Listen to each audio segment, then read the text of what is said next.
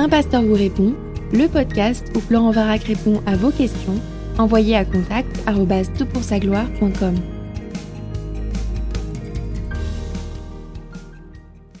La question est posée. Bonjour Florent. Merci en premier lieu pour ta contribution à notre édification qui est extrêmement utile pour grandir avec le Christ. Ma question est simple, Jésus avait-il la foi? Je ne vois nulle part dans la Bible qu'il est mention de la foi personnelle de Christ, pourtant certains autour de moi attestent que Jésus avait bien la foi. Je comprends bien que Jésus est le pourvoyeur de notre foi, mais surtout qu'il est le sujet, l'objet de notre foi. Dieu nous donne cette foi pour notre salut, mais Christ, lui, était saint et sans péché, alors avait-il besoin de cette foi? L'argument est de dire que sur cette terre, Christ était pleinement homme et qu'il avait besoin de la foi pour accomplir sa mission. J'aurais besoin de ton éclairage sur ce point. Sois richement béni et merci à tous pour le travail que vous faites. Merci beaucoup pour ta question, merci pour l'encouragement, merci effectivement à toute l'équipe parce que c'est réellement un travail en équipe qui me permet de réaliser ces, podcasts, notamment pour toute la gestion des questions, l'aspect technique et tout ça. Donc c'est un beau travail en équipe. En tout cas, ta question nous replonge dans la doctrine de Christ et je ne connais pas de sujet plus merveilleux et je suis vraiment heureux de pouvoir l'aborder. D'ailleurs, je, je crois que la Bible nous encourage à croître dans la connaissance de Christ. Euh, si tu lis le début de 2 Pierre chapitre 1, nous voyons que c'est cette connaissance de Christ est le fondement de la vie chrétienne, mais c'est aussi la fin de notre vie chrétienne. Et tu peux lire les versets 3 et les versets 8 qui nous montrent à quel point vraiment on est là dans une situation où c'est la vie éternelle, c'est qu'ils te connaissent, toi le seul vrai Dieu, et celui que tu as envoyé, n'est-ce pas? C'est ce que Jésus dit en, Jean 17. Et, et là, cette, cette, vie éternelle, elle commence par notre appréciation et notre émerveillement de Christ, notre foi dans ce qu'il est mort pour nous, pour nos péchés, nous réconcilier avec le Père, mais aussi notre destinée, c'est de découvrir et d'aimer euh, ce, Christ qui nous a sauvés et de le découvrir toujours plus. Colossiens 1.10 nous demande de croître dans la connaissance de Dieu et c'est vraiment toute la destinée d'un chrétien. Euh, cette semaine, j'ai écouté avec bonheur et délice euh, la conférence organisée par nos amis québécois avec Dan Hortlund, doux et humble de cœur. Excellente conférence traduite par euh, Derek, gendre. Euh, euh, excellente traduction. Il y a de la compétition pour ceux qui font de la traduction maintenant dans le monde évangélique francophone. Mais en tout cas, c'était une. Juste. J'étais ému. C'était bouleversant de voir la grandeur de l'amour de Christ et quelque part une grandeur que je n'ai pas encore pu goûter ou saisir, tellement peut-être que mon regard est trop orienté sur mes propres faiblesses et mes propres luttes. Bref, découvrir Christ tout au long de sa vie, c'est la destinée du chrétien, euh, et je, suis content que l'on parle de ça. Alors, Jésus avait-il la foi? Ce que je te propose, c'est de commencer par une euh, réflexion sur ce qu'est la foi et de voir comment Jésus peut être lié à cette définition de la foi, et ensuite on regardera quelques considérations plus théologiques. Dans l'Écriture, le terme foi dénote au moins quatre réalités. La première, c'est le contenu de la foi. Jude nous dit de combattre pour la foi transmise au sein une fois pour toutes. Lorsqu'il parle de combattre pour la foi, c'est pas pour euh, cette sorte de réponse à Dieu, c'est pour le contenu qui nous est donné, mais où justement euh, nous sommes invités à faire confiance à ce contenu, et donc il y a une adéquation entre la réponse que je fais à, à l'écriture par ma foi et ma confiance, et l'identification de cette foi à l'écriture même. Donc la foi, c'est le contenu parfois de euh, la révélation. Deuxième réalité, c'est, comme tu le soulignes, cette foi qui sauve. Mais c'est quand on dit euh, cette foi qui sauve, on prend un raccourci. C'est vrai que dans le livre des actes, il est question d'être, de, croire et d'être sauvé. Donc l'interpellation à la foi est totalement légitime, mais Éphésiens 2, 8 et 9 nous dit c'est par la grâce que vous êtes sauvés, par le moyen de la foi. Ça veut dire quoi? Ça veut dire que là, le salut est toujours un cadeau de Dieu et que la, la réponse à ce cadeau, ou l'expression plutôt de ce cadeau, c'est la foi. Donc, par raccourci, on dit crois au Seigneur Jésus et tu seras sauvé. Euh, crois, parce que ça, lorsque la personne croit, ça reflète cette œuvre miraculeuse d'une intervention divine dans le cœur d'un individu. Hein, comme dans Acte 16, on voit cette femme euh, que Dieu, dont Dieu saisit le cœur pour qu'elle s'attache aux paroles de l'apôtre Paul. Donc effectivement, la foi initiale qui reflète ce salut est la deuxième réalité de la définition de la foi. Contenu, la réponse au salut initial, hein, un peu comme quand Abraham entend la promesse que Dieu va le bénir, lui, lui qui est âgé, lui qui est stérile avec sa femme, qu'il va avoir un enfant, des, une descendance si nombreuse qu'on ne pourra pas la compter, et contre toute attente, lui, il croit, et Dieu dit qu'il est justifié. C'est-à-dire c'est la foi est l'élément qui permet cette justification de Dieu. Dieu déclare l'individu juste parce qu'il a confiance en la promesse qu'il donne, et ça devient effectivement l'élément initial de la vie chrétienne, le salut. Troisièmement, la réponse continue à la parole de Dieu que tout chrétien est amené à manifester. Galates 5 nous dit que c'est, fruit, un fruit de l'esprit. Romains nous rappelle que le juste vivra par la foi et que ce n'est pas simplement une question de, euh, de, de, vivre le début de la vie chrétienne, mais l'ensemble de la vie chrétienne.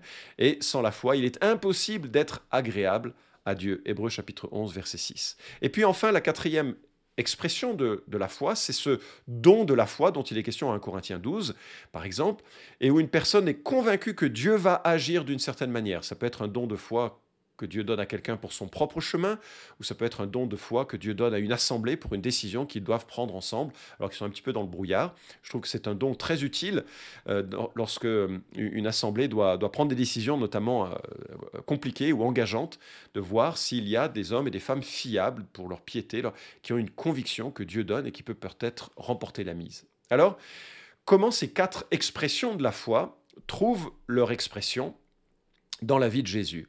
Alors, la première, euh, la première expression, la première réalité ou définition, c'est que si la foi est la parole de Dieu, nous savons que Jésus lui-même porte le titre de parole de Dieu. Donc quelque part, il y a une proximité. Alors ça ne répond pas pleinement à ta question, mais Jésus est la parole de Dieu, il est la foi en quelque sorte, en lui-même. Euh, deuxième réalité, c'est vrai que Christ n'a jamais eu besoin de justification. Pourquoi? Parce qu'il est né sans péché, euh, et il a vécu sans péché. Et il est conscient de cette réalité puisqu'il dit à ses adversaires, Qui parmi vous me convaincra de péché Personne n'a pu identifier dans sa vie des choses qui étaient pécheresses ou euh, erronées. En même temps, donc, on voit que c'est pas tout à fait de la, le même ordre hein, que la foi qui sauve, parce que Jésus n'a jamais effectivement eu la foi qui sauve. Mais il a eu la foi en Dieu tout au long de sa vie. Regardez la tentation dans le désert, je crois qu'elle exprime à merveille cette confiance continue dans la parole de Dieu et dans la manière dont euh, euh, il devait vivre en tant qu'enfant de Dieu. Euh, le diable vient essayer de immiscer le doute et d'emporter la loyauté de Jésus à son égard, et Jésus réplique avec calme et détermination sa confiance dans l'Écriture, et il manifeste en cela la confiance en Dieu dans ce moment-là. Et puis il y a le don de foi que l'on voit dans, se manifester euh, dans sa vie. Et René Pache, dans un article du euh, dictionnaire biblique Emmaüs, dit Le Seigneur Jésus a manifesté cette foi devant la tombe de Lazare enterré depuis trois jours lorsqu'il a prié Père, je te remercie de ce que tu m'as exaucé et que tu m'exauces toujours. Il a cette confiance, cette foi.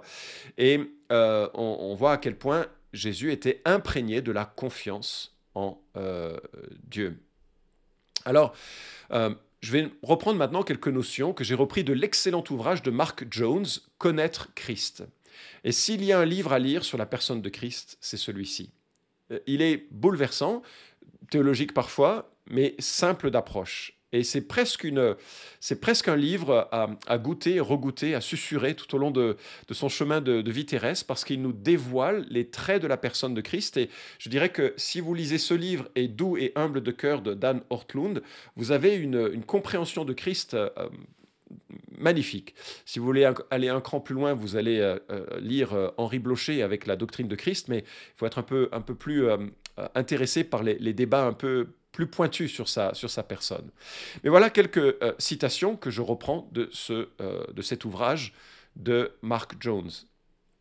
Toutes les bénédictions que nous recevons de la part de Dieu ont aussi été reçues par Jésus lui-même. Ainsi, un chrétien a la foi, ce don a d'abord appartenu à Jésus. C'est lui qui suscite la foi et l'amène à la perfection, car c'est lui qui a ouvert le chemin. Hébreu 12, 2. Il a vécu par la foi pendant son séjour terrestre, Hébreu 2.13, je me confierai en toi. Thomas Goodwin observe que Jésus a dû vivre par la foi comme nous, car nous avons en lui le plus grand exemple de foi qui ait jamais existé. Et il continue en citant le pasteur baptiste Philpot euh, du 19e siècle, qui décrit les grâces de Christ ainsi. Il n'y a aucune grâce, aucun fruit de l'esprit que possède son peuple, dans une certaine mesure, que le Seigneur ne possède sans mesure. Ces grâces, des grâces actives, étaient suscitées et exercées par le même esprit qui les avait communiquées au début la foi dans toute son action, l'espérance dans toute sa stabilité, l'amour dans toute sa libéralité, la patience dans toute son endurance, l'humilité dans toute sa soumission, la prière dans toute sa supplication, la louange dans toute son adoration, l'obéissance dans tout son abandon, la sainteté dans toute sa flamme et l'adoration dans toute sa ferveur. Toutes ces grâces et ces fruits de l'esprit brillent comme des faisceaux de lumière céleste à travers l'expérience personnelle de notre Seigneur dans les psaumes dans lesquels il parle. Et je continue la citation. De nouveau, si on maintient que Jésus était un véritable être humain qui a cédé ses privilèges divins, on peut et doit affirmer qu'il était sur terre, un pèlerin qui a marché par la foi et non par la vue. Il a cru que son Père céleste le justifierait, Ésaïe 50, et le récompenserait d'avoir accompli sa tâche avec fidélité, Jean 6. Fin de citation. Voilà, alors écoute, je voudrais terminer ce podcast, j'espère avoir démontré en tout cas que Jésus avait la foi, mais je voudrais terminer ce podcast avec le moment peut-être le plus touchant de la foi de Jésus-Christ. Et c'est un moment d'abandonnement qui évoque de façon spécifique, je trouve, la foi de Jésus. Et je vais lire ce texte que nous avons en Matthieu chapitre 26, versets 36 à 46, et qui permet de, montrer à quel point wow, Dieu a montré cette, foi euh, absolument exceptionnelle euh, un moment critique de son chemin qui nous permet de bénéficier de cette foi et de son obéissance pour anticiper notre présence avec lui. Là-dessus, Matthieu 26, 36, Jésus arriva avec eux en un lieu appelé Gethsemane et il dit à ses disciples Asseyez-vous ici pendant que je vais prier là-bas. Il prit avec lui Pierre et les deux fils de Zébédée. Il commença à être envahi d'une profonde tristesse et l'angoisse le saisit. Alors il leur dit, Je suis accablé de tristesse, à en mourir. Restez ici, veillez avec moi. Puis il fit quelques pas, se laissa tomber la face contre terre et pria ainsi. oh Père, si tu le veux, écarte de moi cette coupe. Toutefois, que les choses se passent non pas comme moi je le veux, mais comme toi tu le veux. Ensuite, il revint auprès de ses disciples et les trouva endormis. Il dit à Pierre, ainsi, vous n'avez pas été capable de veiller une seule heure avec moi. Veillez et priez pour ne pas céder à la tentation. L'esprit de l'homme est plein de bonne volonté, mais la nature humaine est bien faible. Puis il s'éloigna une deuxième fois et se remit à prier en disant Oh mon Père, s'il n'est pas possible que cette coupe me soit épargnée, s'il faut que je la boive, alors que ta volonté soit faite. Il revint encore vers ses disciples et les trouva de nouveau endormis, car ils avaient tellement sommeil qu'il n'arrivait pas à garder les yeux ouverts. Il laissa donc et s'éloigna de nouveau. Pour la troisième fois, il pria en répétant les mêmes paroles. Lorsqu'il revint auprès de ses disciples, il leur dit, Vous dormez encore et vous vous reposez? L'heure est venue où le Fils de l'homme va être livré entre les mains des pécheurs. Levez-vous, allons-y, car celui qui me trahit est là. Texte au-delà de notre imagination qui montre la tension que Jésus a connue. D'un côté, la peur, l'angoisse de la souffrance à venir, une souffrance physique abominable et proprement effrayante, mais une souffrance plus grande encore, celle de la mort spirituelle. Henri Blocher écrit Le Fils a souffert la seconde mort ou son équivalent. Le plus affreux de la coupe qu'il n'a pas été possible d'épargner à Jésus a été la souffrance spirituelle du jugement divin qui l'a frappé. Puisqu'il portait nos péchés, il a été traité comme un coupable. Il a senti peser sur lui la justice, la juste colère du Dieu saint, et lui-même s'éprouvait infiniment sale, dégoûtant, abominable avec ses péchés sur lui. Ainsi pouvons-nous imaginer. L'Écriture va jusqu'à dire qu'il est devenu malédiction pour nous, Galates 3.13. Cette souffrance était pour lui absolument étrangère. Il l'a subie avec une sensibilité suprêmement affinée. C'est par elle, sans doute, que la croix dépasse et englobe toute douleur humaine. Fin de citation, La doctrine du Christ, page 200 et 201. Comment a-t-il pu traverser la perspective de souffrir physiquement et la perspective de souffrir spirituellement cette séparation unique au sein de la Trinité,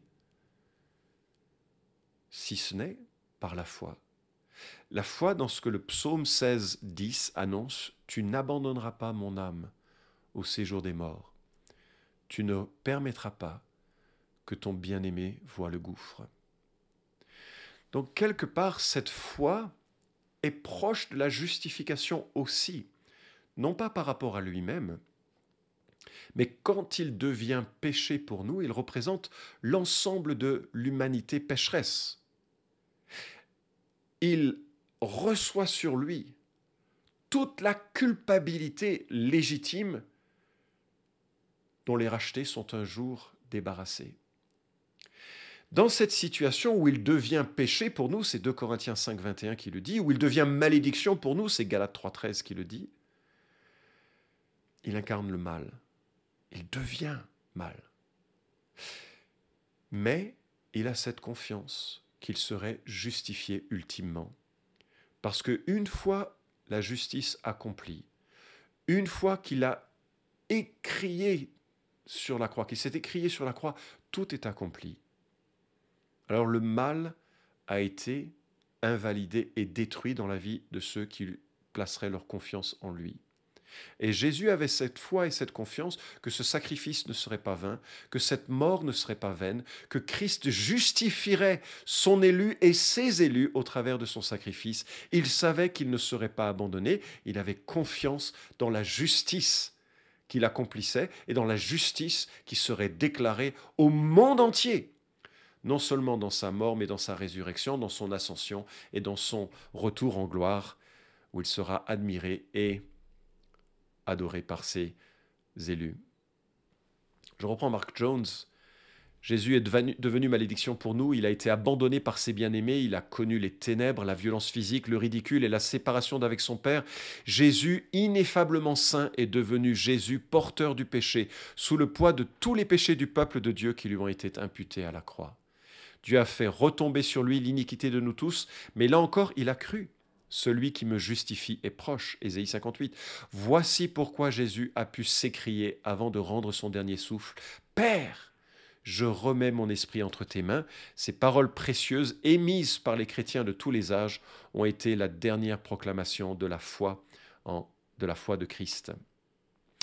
Alors voilà, j'espère que, et je sais que de la manière dont tu formules ta question, tu as réalisé que Christ est mort pour tes péchés, et j'espère que tous ceux qui écoutent ce podcast ont réalisé que Dieu leur lance une invitation, une invitation à ne pas croire qu'ils sont suffisamment bons en eux-mêmes, à ne pas croire qu'ils ont une justice propre et personnelle à faire paraître devant Dieu, mais au contraire qu'ils doivent venir comme quelqu'un qui a fait état de sa faillite spirituelle et qui vient en disant à Dieu, je suis pécheur et j'ai besoin d'un sacrifice qui me couvre. J'ai foi que toi seul peux couvrir mes fautes par le sacrifice de Jésus. Je crois, je m'abandonne à toi, je me repens de mes péchés, rentre dans ma vie, réoriente mon chemin. Et voilà, c'est l'évangile. Et c'est l'évangile qui est rendu possible parce que Christ a cru jusqu'au bout à la mission et à l'œuvre qui lui était demandée de faire par le Père.